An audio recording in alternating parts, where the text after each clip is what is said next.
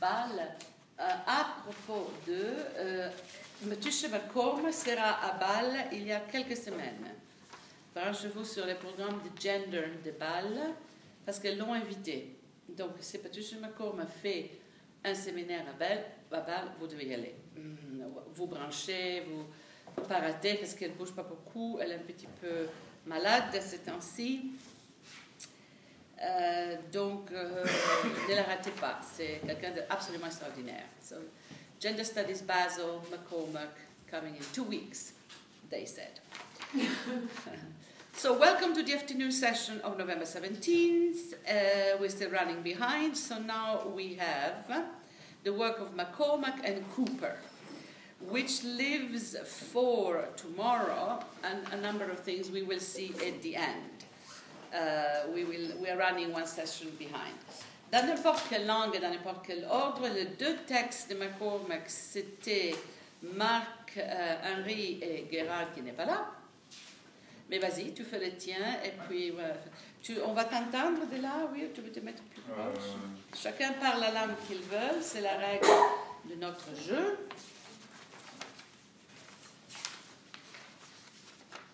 Lequel tu avais, euh, Marc-Henri le Unnatural Alliances. Donc, euh, ce que j'ai pu un peu retirer du, du texte de, de McCormack, c'était de, c'était déjà de prendre son, son- la thèse de son texte et de voir comment euh, négocier le, le devenir animal au-delà de la métaphore, et donc euh, de quelque sorte de proposer une espèce de politique écoféministe radicale, donc de, parler du lien entre, entre humain et, euh, animal. Donc euh, on peut voir en quelque sorte une, volonté de libération de, de, l'anthropocentrisme, de cette binarité humain-animal, et donc d'introduire euh, ce concept d'hybride qui permet de dépasser la pensée de, une pensée unitaire, on pourrait dire, et justement de, de passer par, euh, par une pensée, ben, comme, euh, enfin, comme, elle, vous cite d'ailleurs, de représenter le milieu, le, mélange, l'ambivalent, et donc encore une fois de, se départir de, la, binarité humain-animal.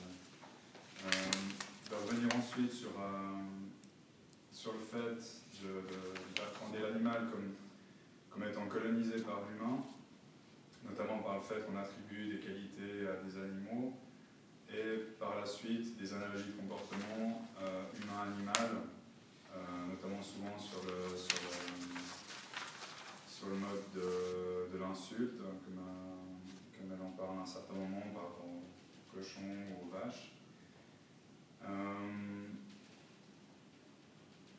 il y a aussi euh, une certaine critique euh, de, la, de la bisexualité qui tendrait à rigidifier le système binaire, euh, à l'opposé justement par rapport au discours qu'elle essaie de, de, mettre en, de mettre perspective avec, avec la, théorie deleuzienne, la théorie queer, c'est-à-dire de, de justement parler plus d'indétermination, d'in- d'irreprésentativité, je vais traduire un peu, d'indicible, euh, par rapport au langage dominant, c'est-à-dire qu'il y a un langage queer qui, ne- serait pas compréhensible dans le langage dominant. Et il faudrait justement qu'il y ait des, des sortes de passerelles qui seraient faites euh, entre les deux notamment par rapport aussi, euh, elle évoque le langage lesbien, qui serait incompatible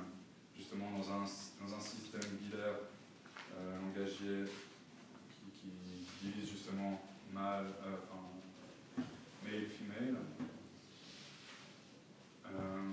Et donc d'apporter une, sorte de réponse à un langage dominant qui devrait s'adapter et abandonner la machine binaire euh, discursive. À, ce- à cette, notion d'hybridité, elle, euh, euh, elle évoque justement euh, le- l'entité vampires et des, loups-garous, des werewolves, en tant qu'entité qui serait justement des hybrides, non pas des hybrides qui seraient qu'il faudrait penser comme, un mélange d'entités, mais justement une, oscillation, enfin, des oscillations, des intensités qui diffèrent. Également le fait de, déconstruire des généalogies reproductives naturelles et de, penser des, généalogies qui seraient justement pas dans cette, modalité. De, pouvoir aussi penser la, la singularité euh, euh, et, le non naturel. Donc c'est un petit peu ce que j'ai pu, euh, mhm. ce que j'ai un petit peu retiré de, de Très bien, merci. Um, can I continue in English because of the language? So, um, we are then in a new generation of Deleuzians.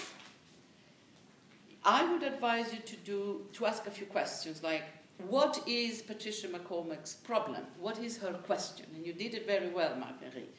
Le devenir, le devenir animal. Quelle est la relation entre un devenir et l'autre? Devenir en femme, devenir animal, devenir the politics of becoming. The politique du devenir, and we talked about it this morning, is, is, the, this, is the politics as the political, réécoutez la leçon de ce matin, it's the politics of potentia. It's not the politics of potestas, it's the politics of becoming. Politics of potestas is the management of what there is. Politics of potential is the actualization of other possibilities. And with MacCormack, you are in potentia big time she really is a radical thinker, um, far more so in her style than um, or Cooper. Cooper is a good sociologist, social theorist, and Colebrook is a good comparative literature. They write normally, not MacCormack. Um, with MacCormack, you fasten your seatbelt because you ran for the ride. And I will take you through the other text, which is a text that I love, um, um, the, the one on animals, the animal catalyst. Um, phenomenal stuff. And I would not advise you at this stage of your career to write like MacCormack. you write like Colebrook at this stage of your career. Later, you write like MacCormack. So experimenting with intensity and a natural alliances first, and then uh, the um, introduction to animal catalysts um, uh, is almost a crescendo. You really, it gets, it gets uh, tougher and tougher, and I just love it. I think it's punk rock, and she's a punk, of course, in thinking. So, what is the question? What is the question that this new generation, these are women of 40 years of age, and, uh, what is the question that attaches them to Deleuze, Guattari, the inhuman. What is their problem? You have to get that very clear. And if it isn't clear from the essay, you Google them, you research them. The disciplines, which department they're in, what have they published, what is their key question. In a good article, and this is a, a perfectly good one, um, she tells you how do we negotiate becomings beyond metaphor? All right, but do you understand the question? How do you negotiate becoming beyond metaphor. I think it's the beyond metaphor part. Because by now you know your theory of becoming, but beyond metaphor? So, beyond the linguistic turn, beyond the dichotomy, oh c'est une vache ou quelle cochonnerie, metaphor, beyond all of that, habitude de langage, habitude de relations négatives, l'animal comme l'autre négatif, on le bouffe, on le méprise, c'est un terme presque toujours euh, de péjoration. Oh, quelle cochonnerie, oh. Un vrai chien, une journée de chien. So, you, beyond the metaphorical, what does it mean to be beyond the metaphorical? When you are dealing with otherness, when you're dealing with difference? It's all metaphorical. Faire les nègres, in, in, in French, it's, no, it's an incredible expression. If you think of that expression, we say ghost writers in English, not nègre. Mm. Just think what that says. You, you can write a master's degree just on that sentence, beyond the metaphorical. The metaphorical is the negative difference of the other. Is the other that actually conveys negative difference. And it's everywhere in our language because the language is structured as binaries. So I will give you immediately what I think is the punchline of this unnatural alliances that I think is a fabulous text. On page 139, she says, within majoritarian language, there are no words. Within majoritarian language, the, no, the minoritarian has no words. Queer refuses the binaries of heterosexual and homosexual, and therefore male and female at the beginning. Queer is the pure indeterminate of nothing or everything, but explicitly of the unspeakable and the unrepresentable, not because queer is aberrant, but because within majoritarian language there are no words. There are metaphors. Okay?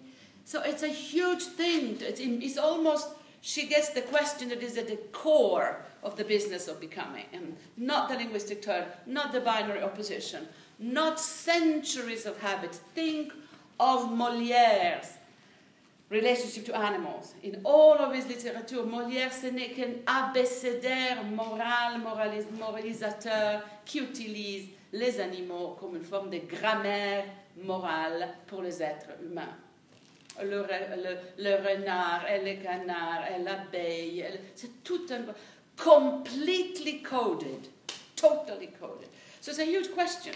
But how is she going to treat this question? If she were Claire Colebrook, she would give you a literary analysis. She would bring in Milton, Blake, because she's a literature person.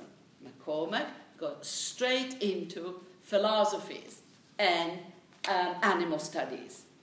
So she immediately goes to radical forms of knowledge. When she comes to literature, it's bad taste literature, vampires, werewolves, bats, science fiction. But when you get to read A Thousand Plateaus, you will find werewolves and vampires and the major figures and the figure of liminality, of transition. They're neither one thing nor another. Zombies. I think the Guattari are partly responsible for the zombies fashion. Neither this nor that and and liminal figures. A lot of those in MacCormack. She comes from punk, she comes from science fiction, she comes from the radical fringe. And she brings her radical knowledge into the theatre of philosophy. Mm. Uh, delightfully vulgar in that sense, and highly erudite in so many other senses. It's thoroughly researched, all the information is correct. And so I think this is the name of the game, and I just I think it's, she's one of my total favorites. I think she does it brilliantly. If you want an example of how to do it, so we have intensity, radical edge, conceptual accuracy. She knows the philosophy. She knows the information is accurate. Incredible vitality.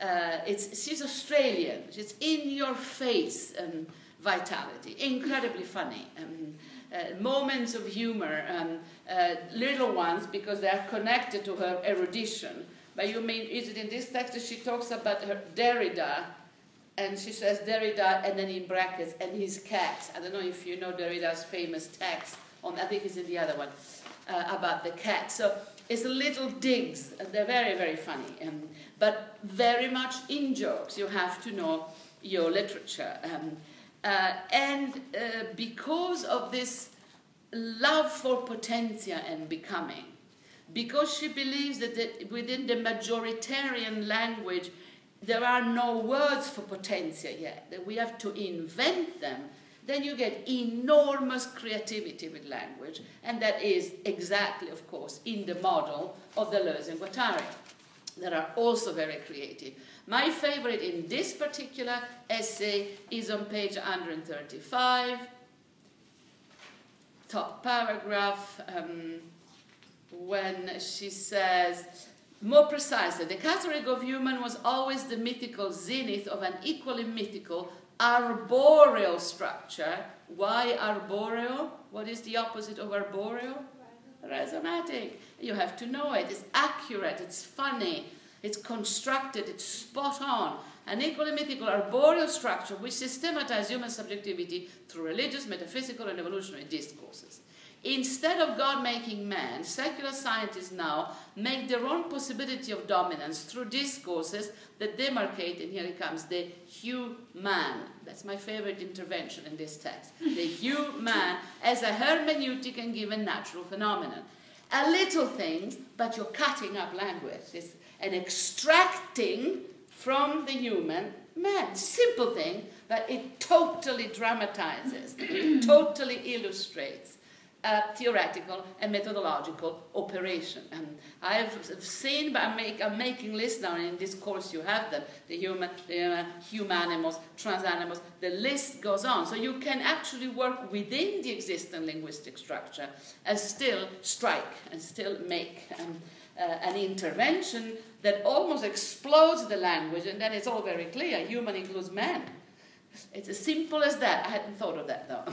and this you can do. This is actually respectable uh, because it's not bringing in werewolves, it's bringing in um, uh, actually extracting from language other dimensions. You will find that Luce Irigaray is always present in MacCormack's work because she reads Irigaray, as I do, as a materialist thinker. The early Irigaray of bodies. Um, materialized bodies before she gets uh, too religious for our uh, taste. So she's always there, uh, exactly like Deleuze. It's, she reads them exactly the same way. So then you get in the second part, and this I wonder how you feel about this. You get the, a, defense of hybridity, which I think Henry did very, very well, with a lot of Donna Haraway. Um, and then to how, given that hybridity is metamorphosis, hybridities are part of classical culture, how do we then tell um, the difference? And then you get page 137, all the classics, um, um, how the, the, work on monstrosity, which is really classical work.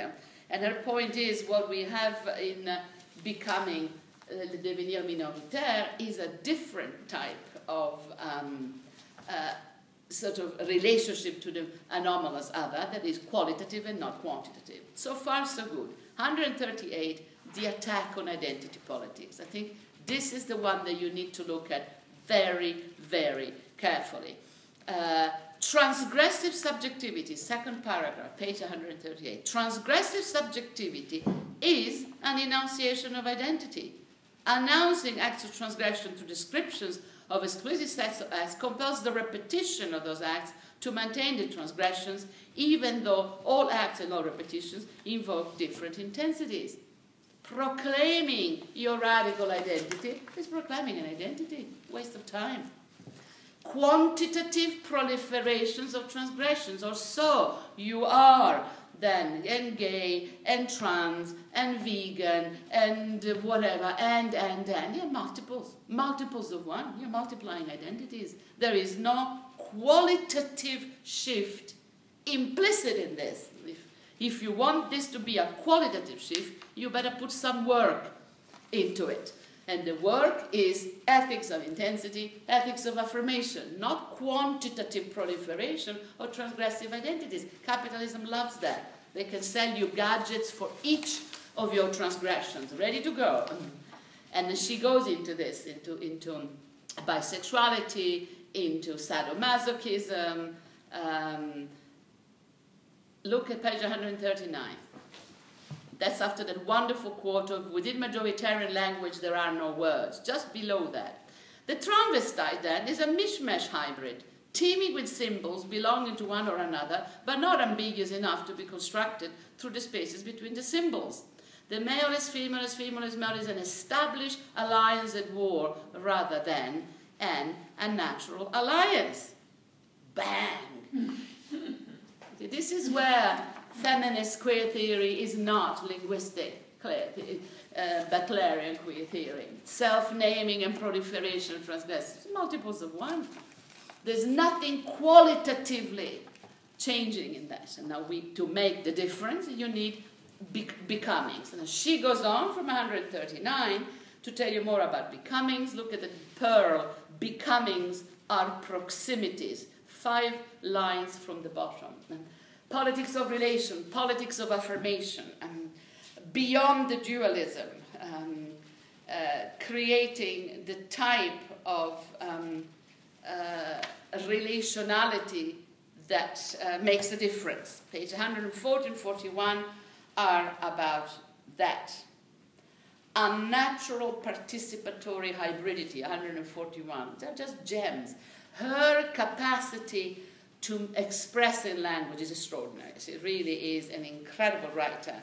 Inter-kingdom becoming, sort of unnatural, that means non dialectical, non oppositional, non binary, not part of the repertoires. And, and, and the repertoires of our classical culture is full of human animal hybrids, male, female, female to male. It's part of the repertoires. We need something that breaks the sequence. Welcome back. Um, on, on that part about 139 to 140, about the. Yeah, that should keep you going, that part, yeah. But um, I guess the the way the lesbian comes in is just like a bit. She has a whole section on lesbians coming up, the lesbian vampires. Yeah, Which she says that the lesbians makes pretty bad vampires. She kills me. the, the lesbian vampire is actually a bad vampire. It's very funny. She's hilarious. Sorry. But uh, yeah, on page 139, like going off of Monique Wittig- Wittig's lesbians are not women. Yeah. Um, but then, like, I kind of understand the argumentation that um, using binaries by making two lesbians, butch and femme, uh, first step in becoming, uh, arguably lesbians are. In this instance, one could argue transgressions of drag rectify the powers of refusing binaries by making two lesbians butch and femme. Wow, a real revolution. I'm not sure I understand which direction that sentence is going. Okay, so Monique Wittig, lesbian women, exploit the impossibility of two of the same being comprehensible as two in a heterocentric society. In this instance, one could argue transgressions of drag rectify, change the powers of refusing binaries, but making two lesbians butch and femme. The, but the rectify cuts two ways. Yeah, so, so, so basically, what she's getting at here is that just dialectical reversals are not enough, which is the basis of the Leysin politics. Um, just making, you know, butch and femme, just, just putting women in, uh, just replicating the power mechanism with different actors is not enough. Okay, so. And butch- so, so, so butch femme can rectify, but it doesn't change. But it doesn't change. It also Okay. confirms. Um, and then the multiplication of transgressive identities, I am this and I am that, is almost like a competition for how transgressive can you be, with vegan probably at the moment, like it doesn't get much worse, um, uh, but you have to be gay uh, or trans or whatever. Um, th- this competitions for quantitative proliferations of identities is really very sad and very non-productive. Um, uh, and and, and it, it, it is part of the constructed narcissism of liberal individualistic cultures. That is fundamental for all the lesbian pop. The, becoming woman is a qualitative one. The becoming animal is qualitative, and she goes on the becoming animal. We will have the other essay, which is phenomenal. And the quality is the relationality and the becoming min- minor. But so so okay with the butch and femme thing, but arguably, arguably lesbians are already moving towards becoming otherwise. Have you met some right-wing lesbians of late? Can I give you a list of those? No, no, no, but that's not what I'm asking. I'm asking. As as far as she goes, is that lesbians and gays are already questioning enough identities to be open to processes of becoming, although, as I said, it depends on many other factors. Um, But I guess I'm curious why lesbians, because Well, because see, uh, uh, MacCormack starts by taking stock of what exists in our culture. For instance, lesbian porn, big time lesbian porn, for the use of the heterosexual community. Mm. Very different from the lesbian pornography used by the gay community, what there is of it, which is not. And gay porn, although gay porn is different, it's lesbian porn that appeals to the heterosexual consumer. Gay porn, it's pushing it, but lesbian porn, big time. So we have topoids, we have cultural products. Uh, Zeus and the swan, or Zeus and Leda, or Zeus and, uh, and Zeus as a, as a bull and Europa as a woman. Human animal interaction in art, in mythology, everywhere. So we have a repertoire. This, this, we are not starting from nothing. And, and, and this is where the archive of images and knowledge is, is very important. And in the linguistic term, you would do nothing else, do we have an earthquake, than analyze the archive. If you were a Derridian, you would go through and say, so how does it work? And you would have the very detailed, very thorough linguistic analysis that would demonstrate the presence of otherness as constitutive in human animal interaction. I can give you the conclusion because it's always like that. so save yourself the trouble. What she does, she takes the repertoire and she says, all right, we have these images in our, in our uh, head. So when we say becoming woman or becoming animal, we think of certain things, from the cat of Derrida to the bull, uh, etc. How do we disengage ourselves from the colonizing power of the images to bring the becoming animal somewhere else, to proximity, uh, to, to recognition, to another mode of relationality? How do we make the qualitative difference? Um, and I think that, that is her question. And, and then she looks at the becoming woman and gay politics and she says, well, we have a tradition of transvestites. Good Lord. Uh, British culture is all about transvestites. It hasn't been anything else. And uh, from, you know, Dame Edna mean, the Dame Edna, do you know her? With this, oh, come on, the silver, the silver opera house. She's, she's a masterpiece of transvestites. She's been you don't know Dame Edna? Okay, just Google her. She's a, it's a he. It's a fantastic story. But transvestites, man dress. I mean, uh, what's the famous movie with the man? Uh, anyway, the end of Some Like It Hot, a masterpiece of the 1950s, when the guy declares to the woman, and the woman is actually a transvestite, and he says, "Listen, I know you love me, but you know." I am a man, and he says, okay, nobody's perfect. It's, it's a famous, famous ending. Look at Some Like It Hot. And with major actors dressing up as women. So she's saying there is a tradition of this. It's iconographically, narratively, socially, we have those images. Oh, becoming woman. All of capitalism is becoming woman. Men are getting, they're wearing deodorant, they're shaving. Uh, there is a generalized becoming woman. How do we make a difference between that and what we want to do, which is exploring virtual possibilities somewhere else.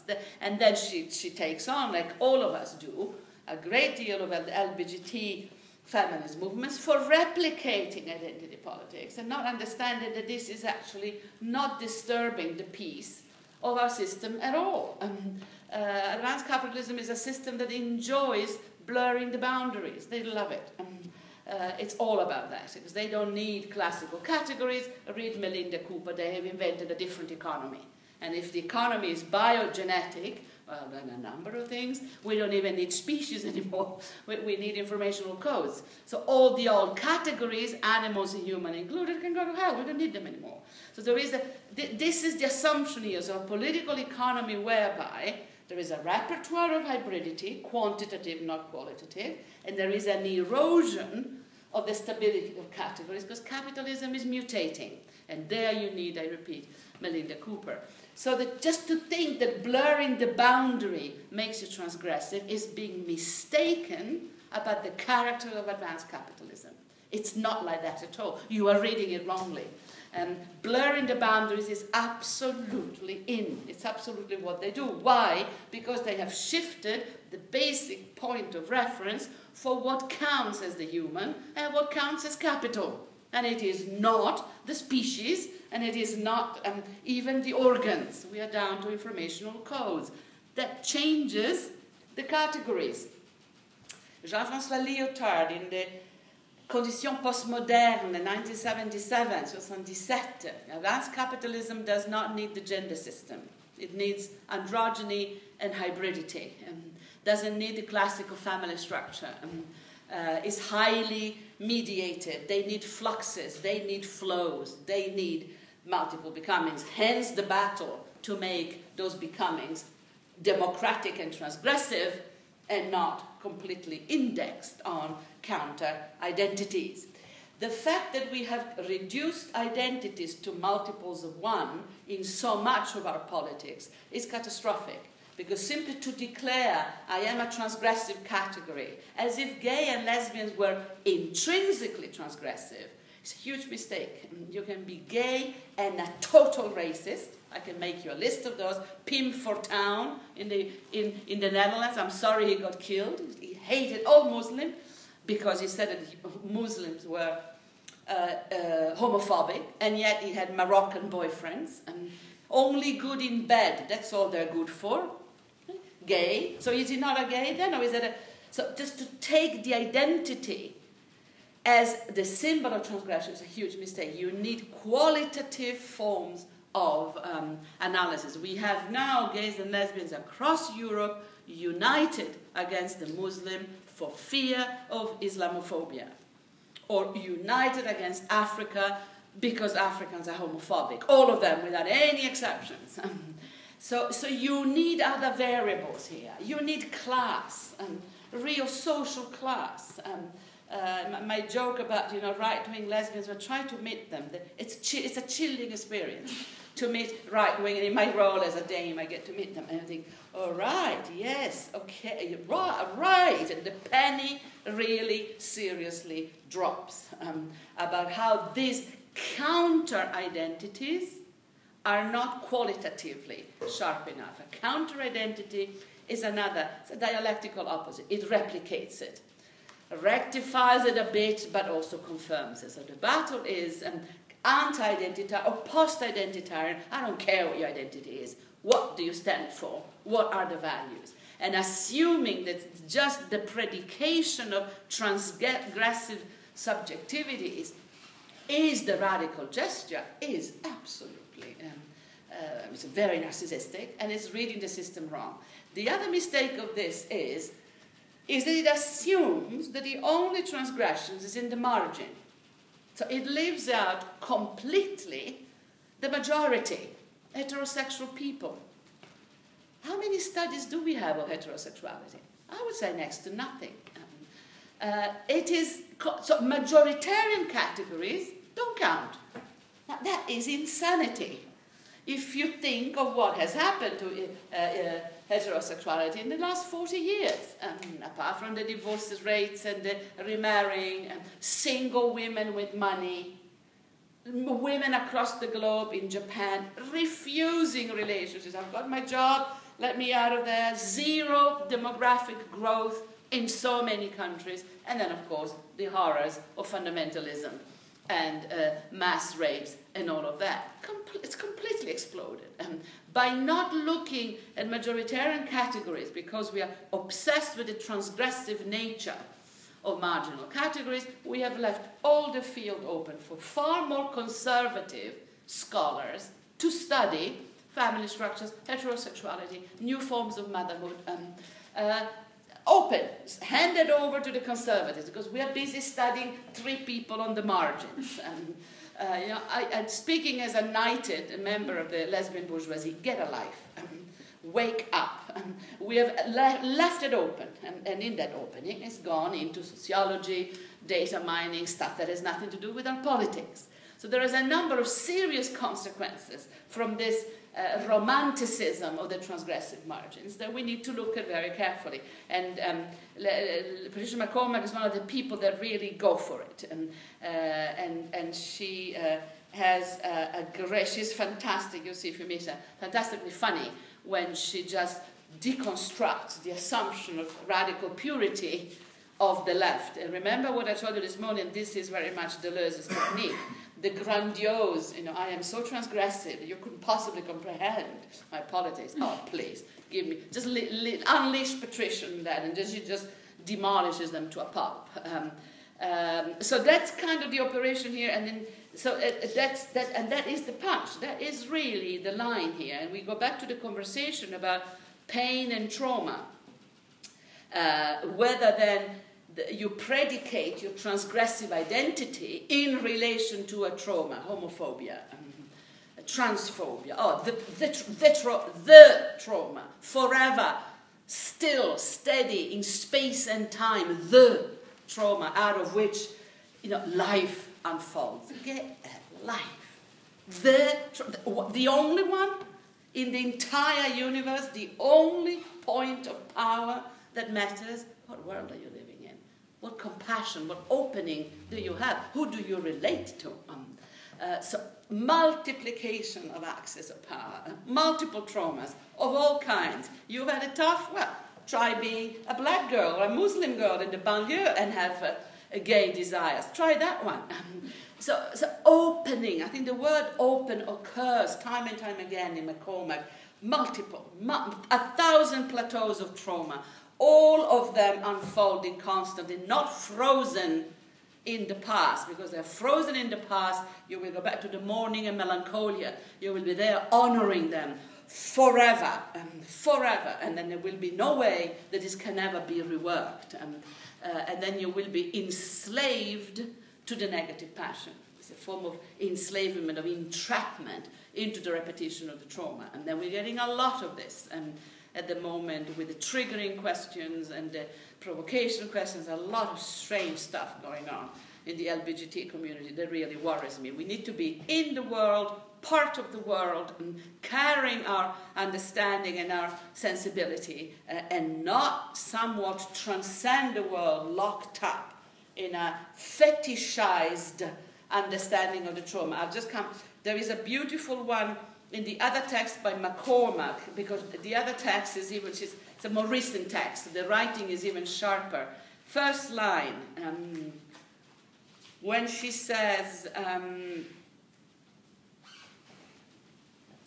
I'll read the whole sentence. For many connected reasons, including the most basic two, the horrified sympathy elicited via bearing witness to humanity's accursed excess of power and the fetishization of inaccessible alterity in the face of posthumanism, existential midlife crisis. Don't you just need a gin and tonic, even just after that one sentence?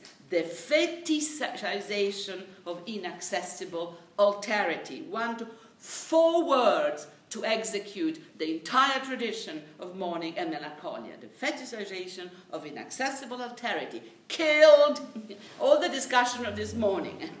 Uh, it, it's the fetishization of impossible alterity. And then you stay locked in that forever. And my favorite, posthumanism's existential midlife crisis, when she kills me. Uh, we'll come back to this other text because there it's even more interesting. But on this one, I think for you, it's, it's that attack on identity politics and then exiting the human animal repertoire by using liminal figures, the werewolf, the vampire, figures that are neither here nor there, to try to instill um, uh, differences. Page 145 hybrids are not nouns but verbs.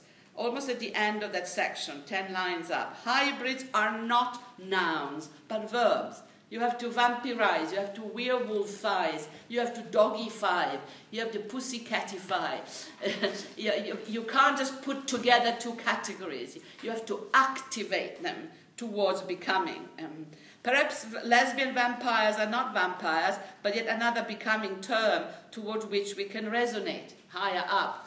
Um, your generation may not have the relationship to lesbian vampire that my generation have, but, but for, throughout really the 40s and 50s, the only lesbian films you had were vampire movies. And this went into the 80s with a very famous film with Susan Sarandon and Catherine Deneuve and David Bowie called The Hunger which is very, very famous because it has this incredible kiss between Susan Sarandon and Catherine Deneuve. We spent our youth watching that kiss over and over again, and we wrote endless papers to say, it's terrific, okay, we're vampires, but we are out there. There are endless articles saying, oh, we're out there, but we're vampires. Um, so, so, it's all we had. And, and, then the woman vampire, the lesbian vampire becomes a bat. It, there's a set of mutations. So there is here a real understanding of, of the counterculture and how gays and lesbians were were, were, were visualized and, and uh, even very well-known uh,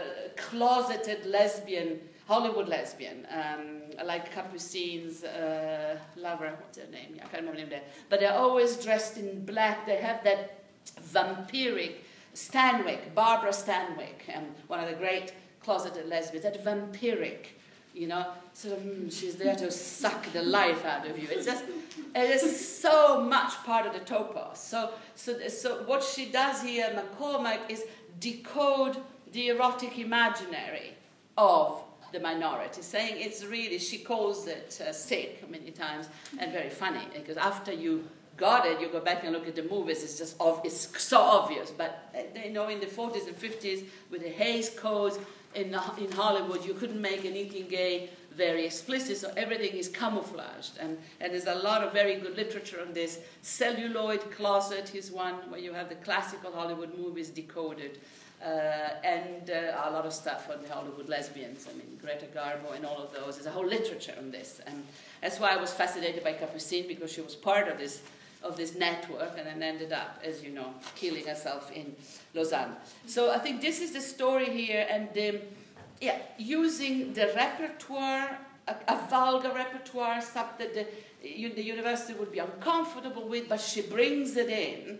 And in so doing, of course, she also brings the underbelly of patriarchy into the classroom, saying, You guys are doing these things. And uh, you, know, you girls are doing these things. It's, it's don't, don't just give the official image of sexuality. Tell us about um, uh, human animal interaction in sex, in the sex industry. Tell us about bestiality.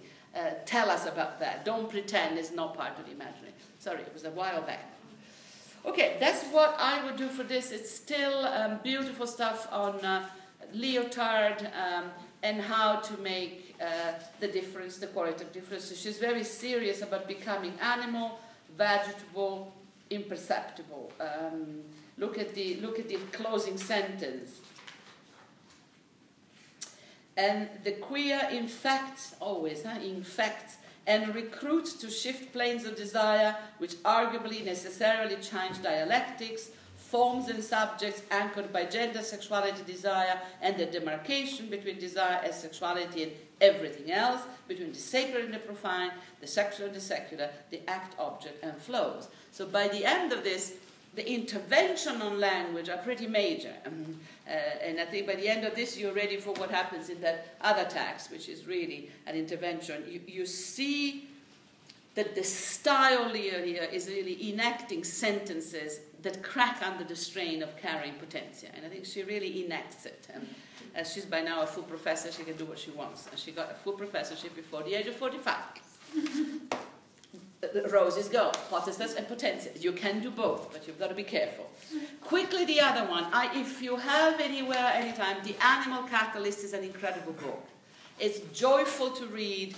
Um, it has the summary of animal animal rights uh, in um, contemporary queer and gender theories. I missed the deadlines. It's one of those books that I should have been a bit. Uh, by now, MacCormack is in full swing. Um, uh, she is now going to beat about the bush. Her power to synthesize ideas and crystallize her strategy is by now in full deployment. The fetishization of inaccessible alterity. Um, uh, the animal conundrum begins with the we that we are as human animals. I mean, you can describe this entire introduction as an attack on we human animals, saying that we humans have no rights to define ourselves as animals, considering what we do to animals. Um, she's talking about the prohibition of um, eating animals, she's talking about radical veganism, um, she's really going out for the killing. Um, uh, the language, this is that she's well beyond anything. Um, uh, our very capacity to define what is a non-human animal. Um, uh, the word, the human animal, is insipid, seductive, dangerously useful. Listen, insipid, seductive, dangerously useful. The language is on a on a spin, and every word contradicts the previous word. And uh, it is insipid seductive, dangerously useful, and perhaps the ripest frontier for delivering life from the pestilence of the only true parasite, the human. So here is anti-humanism. Mm. This is the vegan woman speaking. Um, the pestilence of the true parasite, the human. The thinker that is behind this introduction, apart from the Deleuze, because she is, of course, is Michel Serres. And she talks about Michel Serres explicitly in this text on the concept of the parasite, famous concept of Serres, but more importantly later on, the concept of grace. The concept of grace as openness to the totality of life. It's a bit too Christian for a Deleuzian, but it, it comes to the same. Um, and the uh, complete dismissal, uh, almost funny, of the uh, Derridean linguistic tradition. That's part of this as well. Um, so, uh, separate human from animals, make humans uh, accountable. but also look at how she um, summarizes Deleuze, a few lines down. Um, no longer seeking inclusion, no longer validating the fantasized attractiveness of majoritarian concern. I mean, the fantasized attractiveness of majoritarian concern. Superb. But it's totally, you need to know what majoritarian is, you know what the fantasies is, you need to understand the dialectic of attraction. I think that the later MacCormack is like, it's a bit tough to read at times. So if you go to her thing in Basel, ask her, can you just sort of, you know, how, what happened to your writing? Um, uh, the fantasized attractiveness of majoritarian concern, emphasizing interconnected affectivity. She has summarized this morning session for us. It's here. It's in these 10, 10 words. Um, the no longer validating the fantasized attractiveness of majoritarian concerns, emphasizing interconnected affectivity. Da, da, da, da, and then she goes on to explain what the book wants to do. Shared organic life not categories like human and animals. Shared organic life, what I call Zoe. Mm, the, the monism is the same life that runs through us, whether we are animal, humans, bacteria. Um, the organic life that runs in us. Sorry? What, what is your conception of what happens after death, given this? Mutations. Um, what happens, but you know, it's in Spinoza, I don't want to be boring, but Spinoza has written beautiful stuff on death, saying that there is a personal death, which is the end of the organism. Uh, well, this is more Deleuze language, but the impersonal death, that, that um, uh, your identity may go, but the traces of your action upon others stay. Whether it is the memories of others, but whether it is the traces of what you have done, they go on. And that type of immortality within time is for Spinoza the only type of immortality we can aspire to. Um, the death of identity, well, that's personal death by, that's a, and you just become whatever, ashes or worms or whatever happens next. But the impersonal part of that is the, the, the, the traces of your actions um, go on. And if you've written a book, you've got another 50 years um, uh, of life as an author. Um, uh, but, but if you have children, of course, if you've done things for better or for worse. So there are, uh, there are multiple, because the self is not one, but a multiplicity, there are multiple ways of dying. And that has not been worked out fully, actually, because we don't have a relationship to death. So that's a bit the book I'm trying to think about. How can we diversify our understanding of death? Um, and the only thing that Spinoza cannot comprehend or forgive is suicide. He says it is unimaginable for a human being to want to end their life.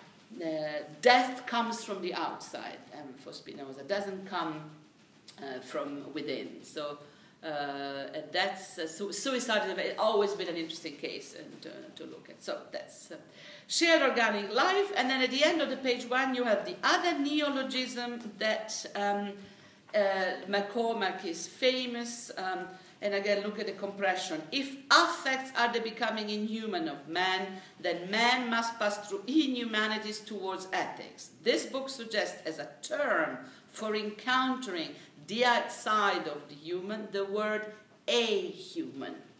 So not now you've got the whole list now. You can't complain. This this course brings you up to date. And post-human midlife crisis. Whoa! It's yesterday's news. Transhuman dominant. Um, inhuman classic. Non-human classic. A human. Sort of subtracting. We have human and hey human, uh, subtracting the human from the rest of the living world and uh, reducing us back to living matter. So, page two. A human verges on a nothing that includes everything. It utilizes our animalness in a non speciesist way to remind us there are escape routes from humanism which may encourage ethical relations not by knowing, fetishizing, or making an idea of an animal, but because there is no human, there is no deferral to human signifying systems. The concept a human is an absolute abolitionist refusal of the human. So, with MacCormack, you are in radical animal rights uh, radical vegan rights. And the human is the pestilence and the problem. That category carries the power of humanism. It's a potestas category. Nothing we can do with it. Dissolve it into organic living matter. Let it go and reconstruct a relation based on proximities, a different world where species would relate to each other um, differently. Then she goes on to give you a fantastic set of answers to the questions of this morning on what is becoming. Uh, how do you create a community, a commonality? Um, uh, how do you do affirmation? Um, and then introduces grace, page three. Um, Gracious ethical expressions acknowledge all affects are the result of power, but the power is potentia, love you, deterritorializing force in the world power, not opposition or conflicting, but a communion of difference itself, and the self which expresses is a coalescence of the forces which in turn have produced it. The power of synthesis of our potestas and potentia work together. By now, this is your test. You, you can understand the sentence, then you've read enough Deleuze and Spinoza to be up to it because it's so compact. Um, uh, and I think pulling apart one of the sentences can also be a beautiful essay because this is demanding. This, this is very advanced stuff and you've, been, you've had so little time to become acquainted with the theory. So you can take a sentence like this and then explain it. That's, that's enough for an essay um, as far as I'm concerned. But here is the power of affirmation, of potentia, um, of experimentation. Um, uh, and look at this an encounter with the preconceived is no encounter, but a reification of self through confirmation of opposition or commonality based on structures that, by very definition, cannot locate two entities without one subsuming the other through extortion of the power to define. Is this clear?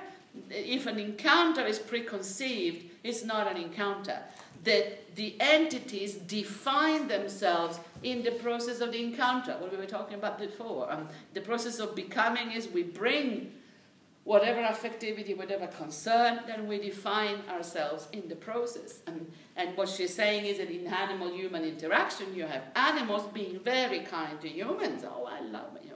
To, to animals, humans being kind to animals. And, but it's categories and preconceived categories encountering is again quantitative and there's no qualitative uh, remixing. We need here proximities and redefinition. Um, uh, and it's putting the bar pretty high, um, admittedly. Um, but look, Spinoza, just further down, page three, impossible not to. Spinoza's concept of the activity to express is through a tactical, always impossible, but still sought expectation of expanding the other's capacity to express through the self's affects. Bang, that you should get. And it's affectivity, expression, encountering the other at the level of affectivity. So you really, it's your repertoire, but gone ballistic. And I'm not, you know, with Patricia on the abolition of the human. I think it's a little bit much, but I love it that she does it. I think I think we need a radical wing. Uh, so that we can sort of strike a balance somewhere in the middle. I think we need to put Melinda Cooper next to this and, and, and ask what would the dissolution of the human be in a biogenetic system. This is not what the biogenetic is. So I think we need to counteract this. But this is the state of the discussions today. This is this is ongoing, so we need to find new balances. At the moment, what you're getting from me is the different. And the, you look stunned, shocked, No, it's just, just exhaustion. Sorry? No, it's a lot. It's a whole lot, and I'm very sorry, but you have plenty of time for the rest of your year to read this. Um, and now that you know that she's coming, I would I would contact Basel and go. If it is only a day and a half, don't miss it, um, because there's nothing like seeing. She's a goth, I told you. She's like seeing her in action. It's just, uh, I think it's fabulous. And, and then follows Michel Serres, four and five, grace, openness. And, uh, uh, an address without addressee, another way of putting this. You are open to the possibilities defining in relations. Anxiety and jubilation, it's her language, bottom of page four, positive and negative. Um, jubilation is again very high. Um, ethics, ethics, one of MacCormack's great books is called Posthuman Ethics. It's uh, from uh, late 1990s. So she, for her, posthuman is like, you know, the cathedrals of the Middle Ages. And now it's they human and the cutting edge. She's very, very sort of radical in her thinking and exciting.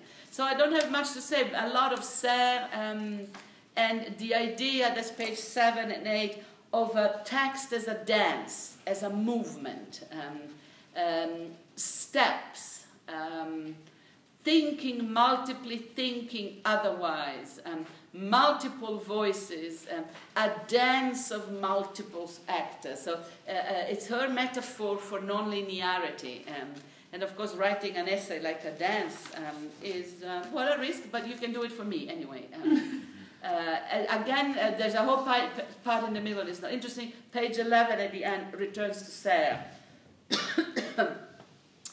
um, end of page 11. Uh, the animal catalyst belongs to no single discourse. It is a collection of unbelongings, which are designed to be a humble. You will always find humble, Dagna, in any in the humble intervention into the wondrously difficult project of our own extrication from the value of belonging to this constructed concept of the human species. Um, 11 the gracious departure from the human species. So, the, the constructed concept of the human species, while that concept has never been stable, even within the structures of the strictures of transcendental humanism, but especially in the age of post, trans, and biotechno humanism, there comes a time where the terminal self acts as a ligature which needs to be cut rather than contorted. I love this sentence because again, clean day, a clean day, a little reference, a little dig. The age of post, trans, and biotech humanism. So precisely because of that, it's like she's answering Melinda Cooper that we need the abolition of the term human species. We need to replace it with something. A humanity, page 12, in its destruction of the human, kills off nothing, tops of 12. It redistributes without a map and opens life to itself. Living things become viable in each exquisite singularity. Humanism, in its monomaniacal excavation towards absolute knowledge of what we are, was already a necrophilosophy even before posthumanism, death of man, history, truth, and subjectivity. A humanity's not knowing is relationality operated through grace. You have to give it to her. I know it's stunning, it's, but the compression of this and how anti-humanist this is, and uh, assimilating humanism to a necrophilosophy of steady identities, and posthumanism just announcing a death which had happened long, long before, and now relationality through grace as openness. Serres, and she goes out with Serres. Provocative, radical, pushes it as far as it can go.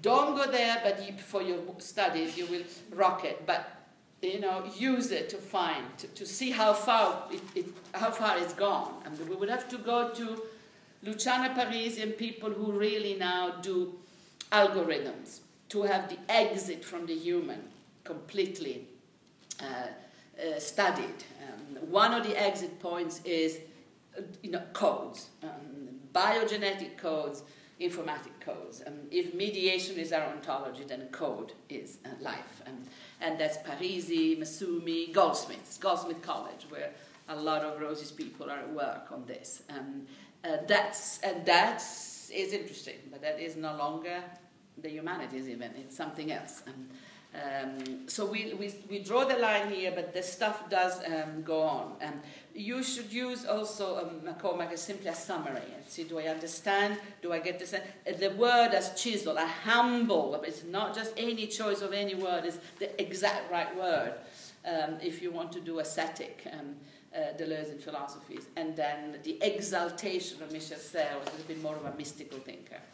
Uh, so I cannot recommend it more. You can do it chronologically. Uh, posthuman ethics is a little bit more understandable. Uh, study it as a case, uh, and then just find your own balance.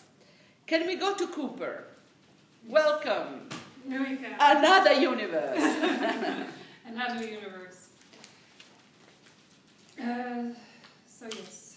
So Cooper basically, I find it an incredibly interesting text because I think she tries to bring.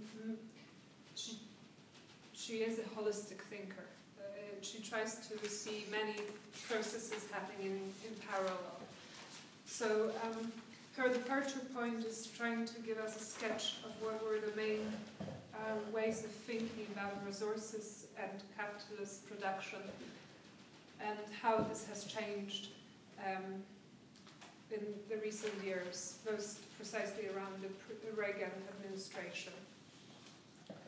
So, um, so she starts off with um, mentioning Club of Rome's conception of uh, finite resources. So the idea here is that um, we, ha- we, we have specific oh uh, we have specific limits to growth and um, and Club of Rome tried to create scenarios for telling when exactly we're going to um, exhaust our ability to grow further. And these scenarios have been created with regards to, to population growth and industry growth. So, in other words, as populations grow and industry grows, there is an exploitation of resources that eventually will um, kill our planet. But what she shows is that uh, what um, Cooper, uh, Cooper shows us that this thinking about resources has has somehow run out of fuel. And the reason why is because now capitalism invents itself beyond the limits. So it tries to capture, well, how, how to redesign itself. On est sur Melinda Cooper, sur l'autre texte, plus sociologique, plus and for that, she, she, meant, she constructs on two Marxian notions. One, which is that of uh, capitalist uh, growth as always having to reposition its limits. So it always reinvents new limits. So even when it runs into some kind of uh, end, dead end, it creates a new one. And that of delirium, capitalist delirium. So delirium here becomes this figure of not really um, a, singular event of suffering through some psychological illness, but a true re- redesign re- redesigning of the entire system. So, the central to this is uh, biologics and conceptions of life, and um, in, in other words, life becomes uh, regenerative and considered as regenerative, and uh, what becomes crucial and what becomes the surplus value in this um, new economic constitution is future and future life forms and colonizing or monetizing future. Um, so a good example in here would be the trait in biological code. The, uh, the, the, the, monet, the monetary value is attached to genetic codes, to biological codes, to organic stem cells, not necessarily to the products that these stem cells make or these genetic codes have, but rather to the potential that they, uh, that they can have in the future. Um, so in other words, uh, the, the, the, this is actually how it's interesting with regards to your um, essay about aff- affirmation is that um, somehow capitalism tries to reinvent itself around qualitative change rather than quantitative change.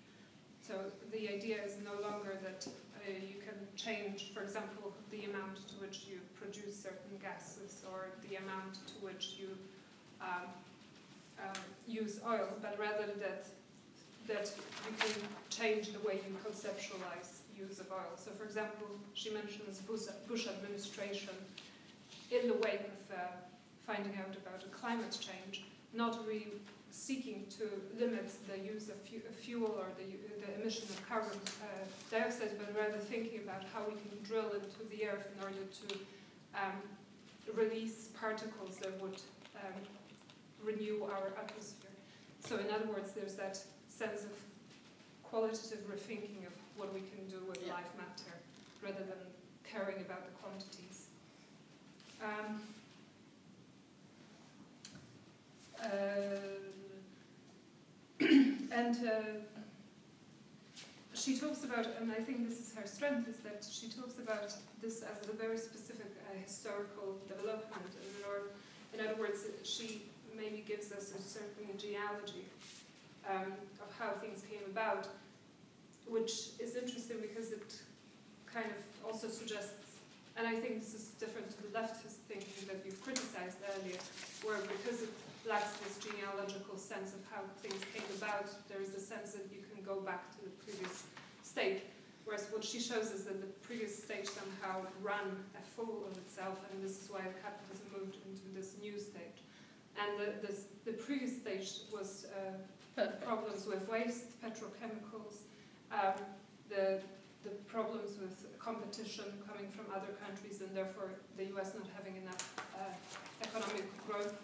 Obviously, here, a different dimension is how growth, economic growth is conceived as competition. But nonetheless, what she means is that these different developments, so patent, patents on life, patents on, um, on, on, on genetic codes, on biological codes, is, has been um, a result of very specific um, problems with economic growth that have ripple effect on, on, um, on budgets. Um, and then, then the arguments are quite detailed. I don't know to how much detail should go.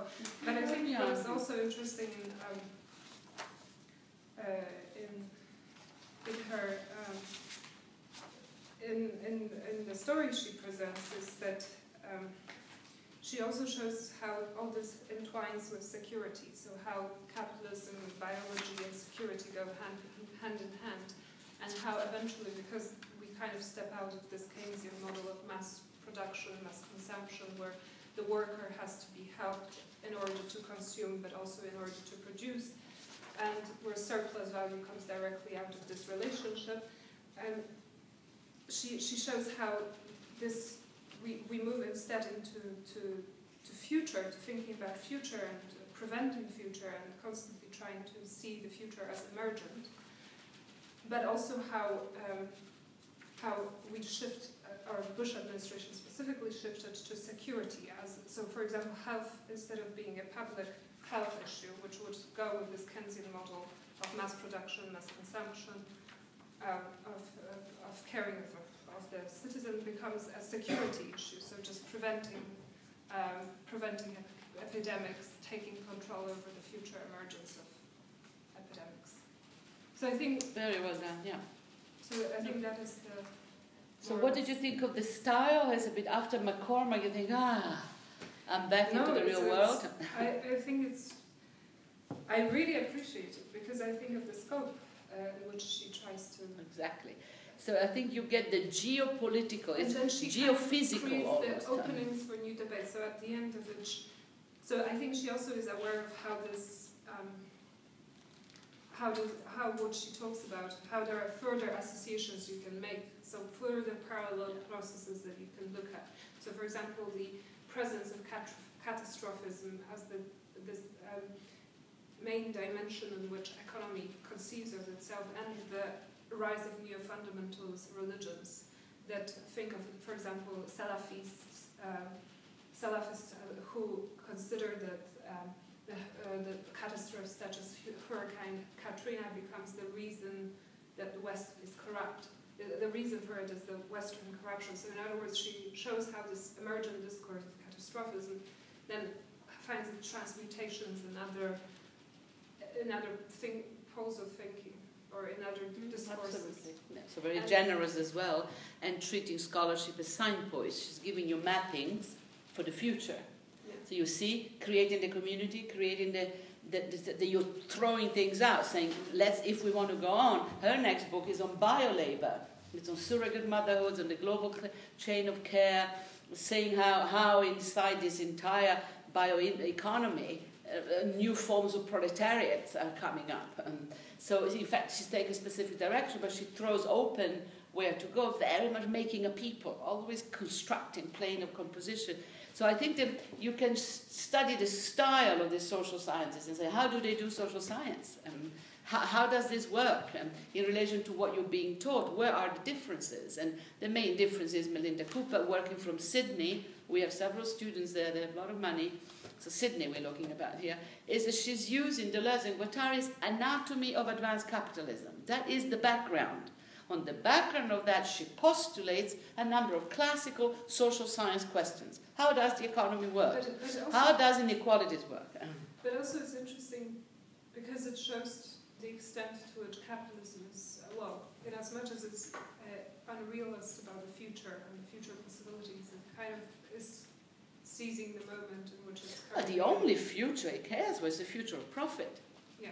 May I remind you of the, of the amount of money we're still investing on um, space research, which has no immediate, uh, no immediate economic um, effect, except that if uh, you know, there's water on the moon, frozen, and there's water on Mars. No, but, but So, so, so there's, there's mining, the mining, you know, there's, there's serious planning for this weapon. So it only looks for the next market. So it has a notion of the future, but the axiom being profit is not a sustainable future for the book.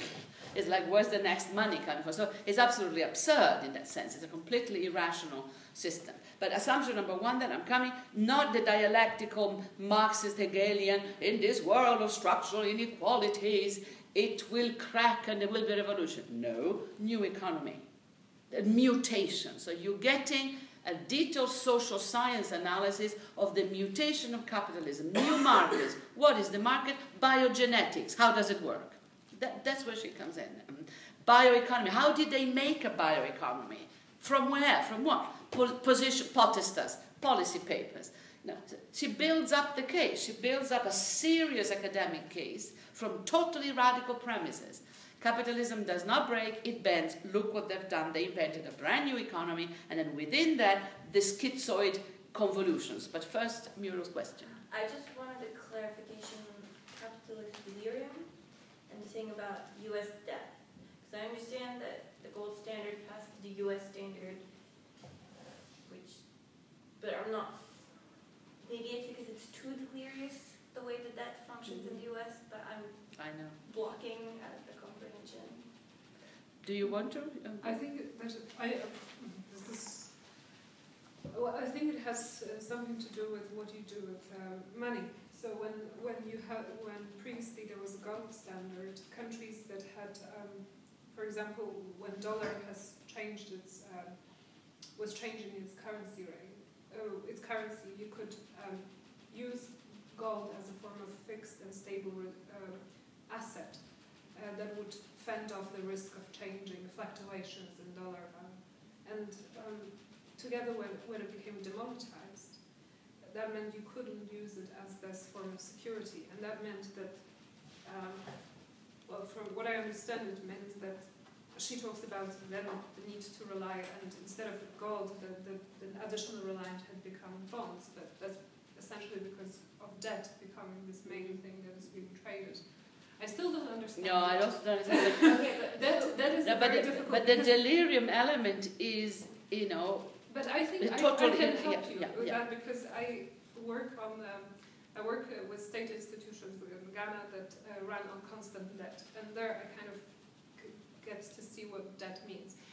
To some extent, debt, especially because it's beyond limit, so you there, there becomes a point, and she talks about it, where you can't even put a value on debt. There's just uh, so much debt that is uh, fueling all economies it would be practically impossible to ever pay it back.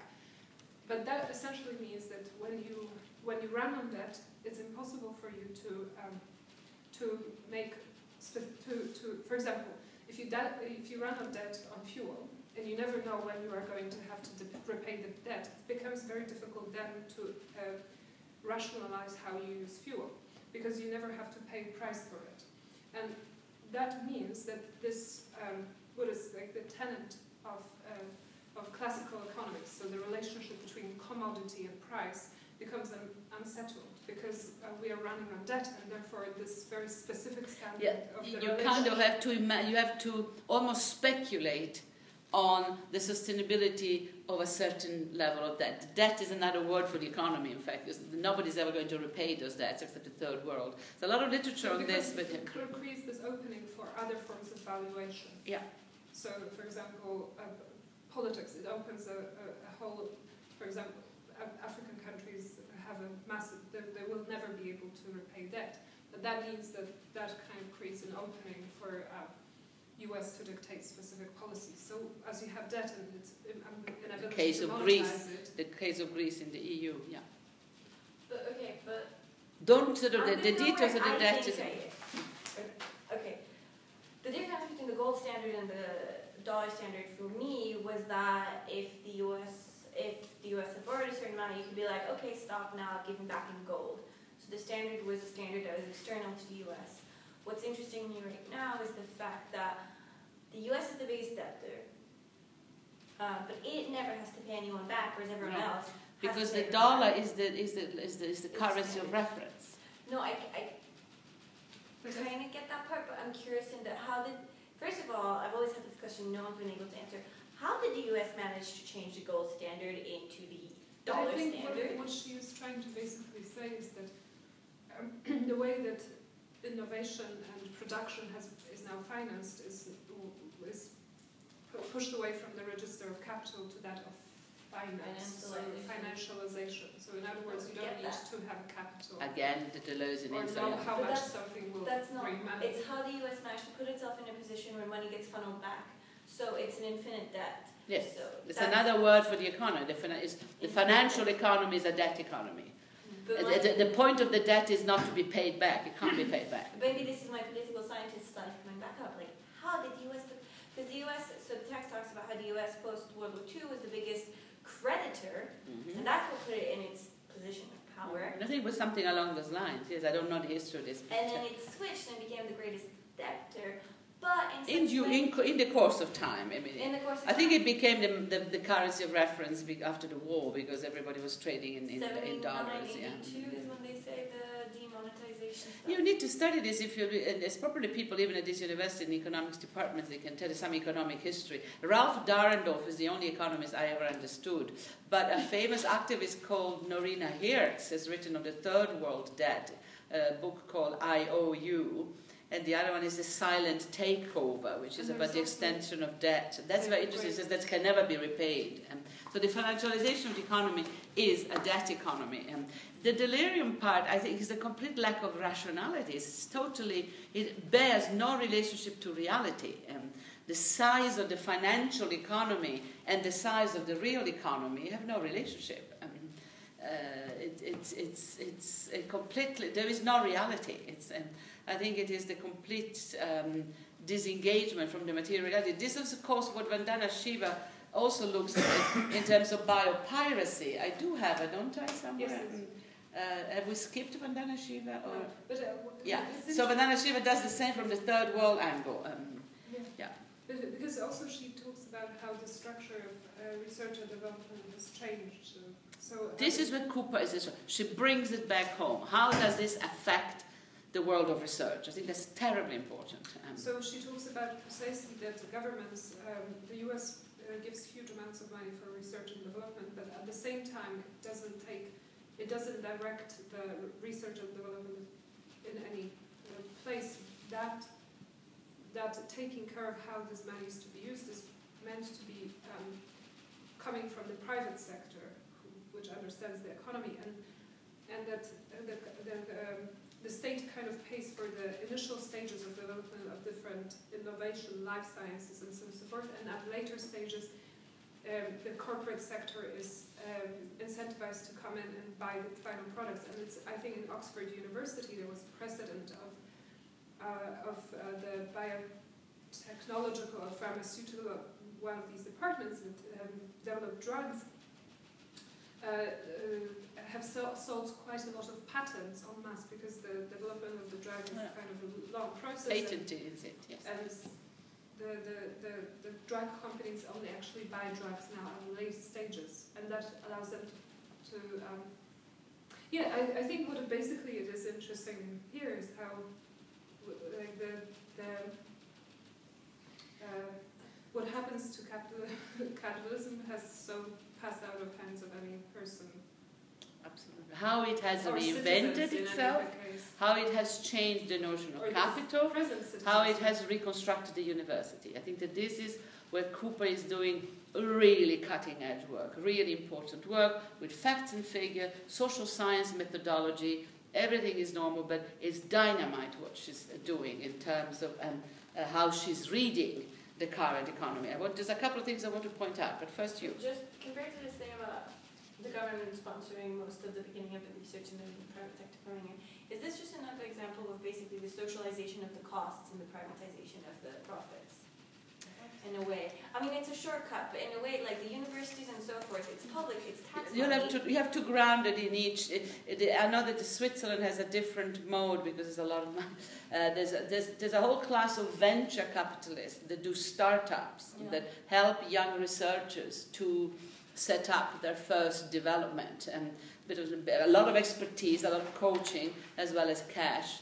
And then, uh, of course, I don't know. I think it was that they have to pay it back if the if the company is successful. I met one of these at the ETH in Zurich, a very rich man, and he did startups. He helped young researchers, but only on cutting edge, in this case, laser technology and security. And um, so it's, I think, but it, what I think Linda Cooper teaches us is that this is what we need to study. We need to go and see how it works exactly between the biotechnology department of UNIL and the, the robotics and the banks and the investors. Now, here is work for the social sciences. And, uh, not gov- right here. How does it work right here? We are in one of the perimeters of the, the at the center of cognitive capitalism. We have CERN around the corner, the Polytechnic on campus. This is one of the centers of the world in terms of the production of capital as knowledge. Knowledge is capital. And so this is where you need to do your field work. if you can get in, good luck to you, because that's the next stage. Much easier to send you to faraway places because a faraway problem right here, you try. So the, the importance of the politics of the center and doing the center from the center. Can I see the budgets? And can I see the number of patents that UNIL issued last year? To whom were they issued? Where did the capital come from? Who cashed in the profits? Can I look at this? Just try it. I would love to see a piece of work like this. So that's the other lesson of, um, And the skill of. Cooper. Keep it close to home, then you are really dangerous. And you are really pissing people off. And uh, that's the transgression right here. And uh, particularly if you are in a place like this, and it will be different if you were in a minor university. Can I point out the moments where I think that she gives you really simple, straightforward applications of Deleuze? You probably know them, but just my, there's not many, just quick annotation. Bottom of page 19.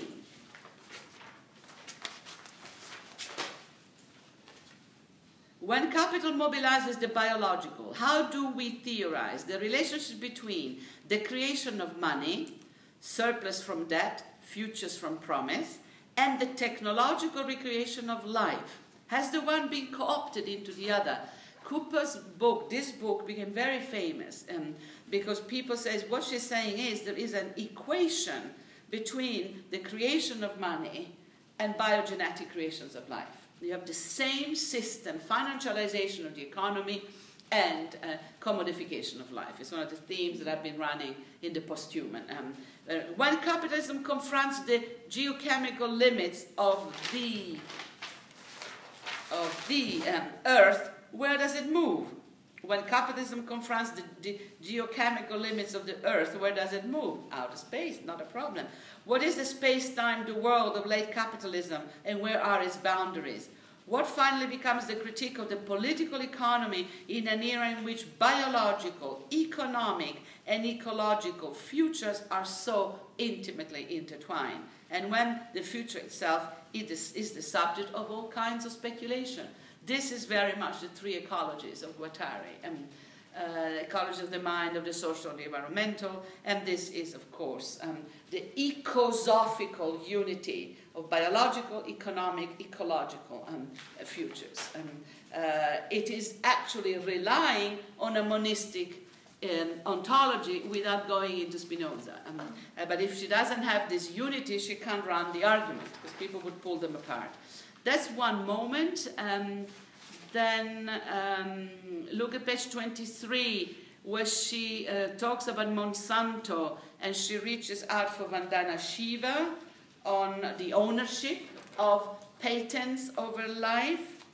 And then, of course, the parts on debt 29, 30, and beyond, um, on uh, the destandardization of life and dematerialization of money 30, 32, 33 that's really the core business. Uh, look at the bottom of 33.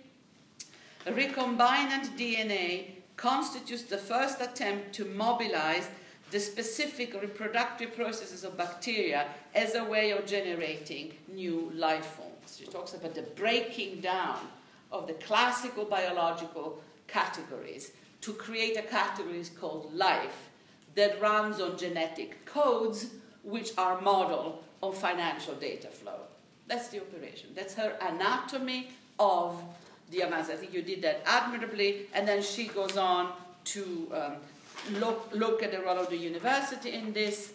Then the other part where I feel the bite of the Deleuzean thing, page 45, when she's talking about bio um, bioremediation. That's just diabolically clever. Um, so, uh, page 46. An economic future, second paragraph. An economic future in which the specific ability of life to self regenerate, hello Spinoza, to transform detritus into new life would be mobilized as a means of overcoming the waste products of industrial productions. Uh, tu as le Spinoza, relis uh, uh, Spinoza ultramoderne, lis les autres sous-titres, s'il te plaît. démocratie, laïcité, neurosciences, biologie, psychologie, éducation, ce qu'on lui doit. Did you see how they, they have presented Spinoza? Biology, neuroscience, okay? It's exactly this. Monistic philosophy repackaged as the ability of life to self regenerate. So we take Spinoza monism and we throw in neurosciences. By what? Life as capital, life as finance, regenerating power, capital, the politics of life itself. I bet you you can do a Melinda Cooper reading of that issue, Spinoza. Um, Spinoza, the thinker of biogenetic capitalism. Why not? Um, uh, now, there's a job for you to stop that, I repeat. Uh, and from there, you get page 49, capitalism as schizophrenia. Um, and it was your question of the capital is delirium, um, schizophrenia, pa- parapsychotic. The two sides of the capital is delirium, the drive to push beyond limits, Dagna did this very well, and the need to impose limit in the forms of scarcity must be understood as mutually constitutive. Eternal debt, eternal austerity measures scarcity, access. I mean, um, the themes run through all the chapters. Absolutely. Because, uh, for example, uh, when there is a con um, conversation over this push from, uh, she shows how actually funding for uh, security and understandings of disease as a security threat went hand in hand with the change in um, funding for public health.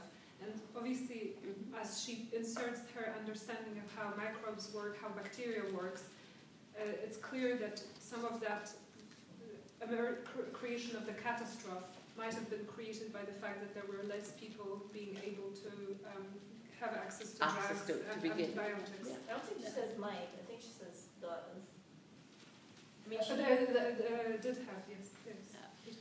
I think it's this empirical accuracy, groundedness with totally radical theories of how the economy works. And, and I think it's the language of normality, but this is as radical as um, MacCormack in terms of what he says about the economy. And it forecasts already uh, what I think this, this thing of Spinoza is doing, how the monistic philosophies would become necessarily assimilated into a system that requires the continuity of all life forms to pump its uh, capital value into it. And then the whole, then the course can start again. Then we need to understand monistic philosophies to undo this plot, because this is the plot, and it is a very, very attractive and very powerful recombination, which is redefining, of course, the shapes of the university. I think, I think we are kind of are the, are the pieces coming together, and then now you take longer to read this, but um, I, I, I, I think that, that uh, because the thing is that if there was just a partial. Well, you're really excited about this. Does it for you? Yes. Yeah, yeah, because I really enjoyed that um, she shows how this partial uh, reading of uh, life regener- uh, uh, regenerative. Well, it sounds like a positive story uh, on on the surface, Yeah. but then she shows how, in fact, this creates more waste because uh, all of a sudden companies and real capitalists no longer uh, have to factor in the waste costs into the into the production. They Yeah. could have displaced it into the future. Which is, your, of course, your work is on Yeah. e-waste. And I gave you Gabriel, uh, Jennifer Gabrys, you have Yusuf Parikka. And uh, if we get to talk about my article next time on uh, insects, this is where insects, um, this is where Yusuf Parikka started from. He did his MA on insects. Um, and then from there he went to ge- genealogy of media, also ending up into waste. And, s- but then- waste becomes a resource, and you can fit it back in. And, uh, and, and it's, here it's- shows that actually, given the life, their, their waste actually becomes productive in that sense. So there's even an interest in the creation of that waste because absolutely. it turns out the microbes are adapting to these different. Um, Do, do you know that the. Norwegians are buying waste from Naples? No, The Norwegians and the Dutch actually are buying the garbage from Naples um, for you know money and the transportation. They transport it to Norway where they have la- the latest generation of incinerators. The patent for the latest generation of incinerators in Norway is held by an Italian engineer who couldn't find a job in Italy, so he went to Norway. Don't you love the story? Um, I, I love this story because it's the North South in all of its glory. But indeed, everything becomes a source of capital. Where Cooper goes to next, it's already a bit in here, is what happens to the human beings who are involved in this. And she looks at how new forms of proletariat are emerging, exactly your work again, but also people who don't have health insurance, people who are you know, the, the, the, the carrier, reduced to their bodies in a way, still stuck to their bodies while everybody else is in a system of codes and intraspecies. And, and so she's looking at the new class stratification in relation to the bioeconomy. And it's again dynamite. Um, bodies that circulate in space, the migrancy issue. It's really, really interesting. So you, you stay within, you know, this can be the new sociology department, but you're taking on both a certain logic, a political economy, and the categorization. You, you, you're forcing sociology to become interesting, to renew itself, to, to be part of the world, um, to exit the 19th century. And good luck to you, if I know Europeans, to exit Bourdieu and move on to something more interesting. Uh, last word, are you okay? Reading.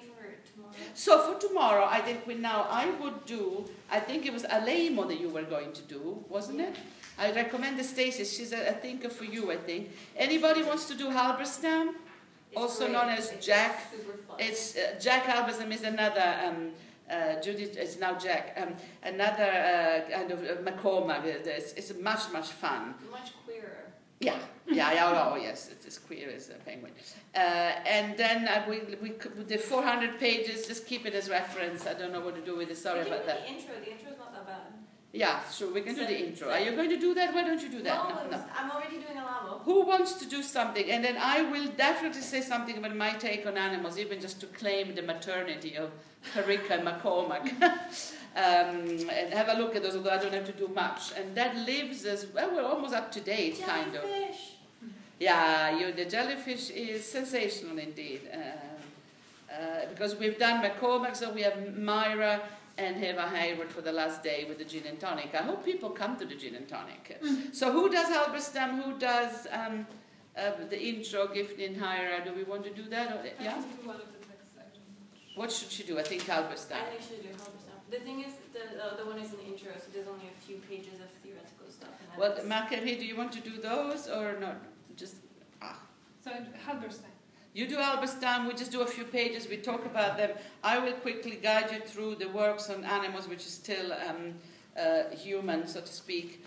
Uh, and then, uh, if you know, we just are pretty much on track for the last one. Um, uh, this difficult text, you know, for the moment we'll go through them and then you develop a relationship to the authors that you think are fun. I think for the queer theory, this massive thing is really important. Queering in a Newman is uh, absolutely fundamental, so that you can continue exploring for yourselves and, and track the next generation of um, uh, non-human, post-human critical theories, because they're really, really cool. They're doing amazing work.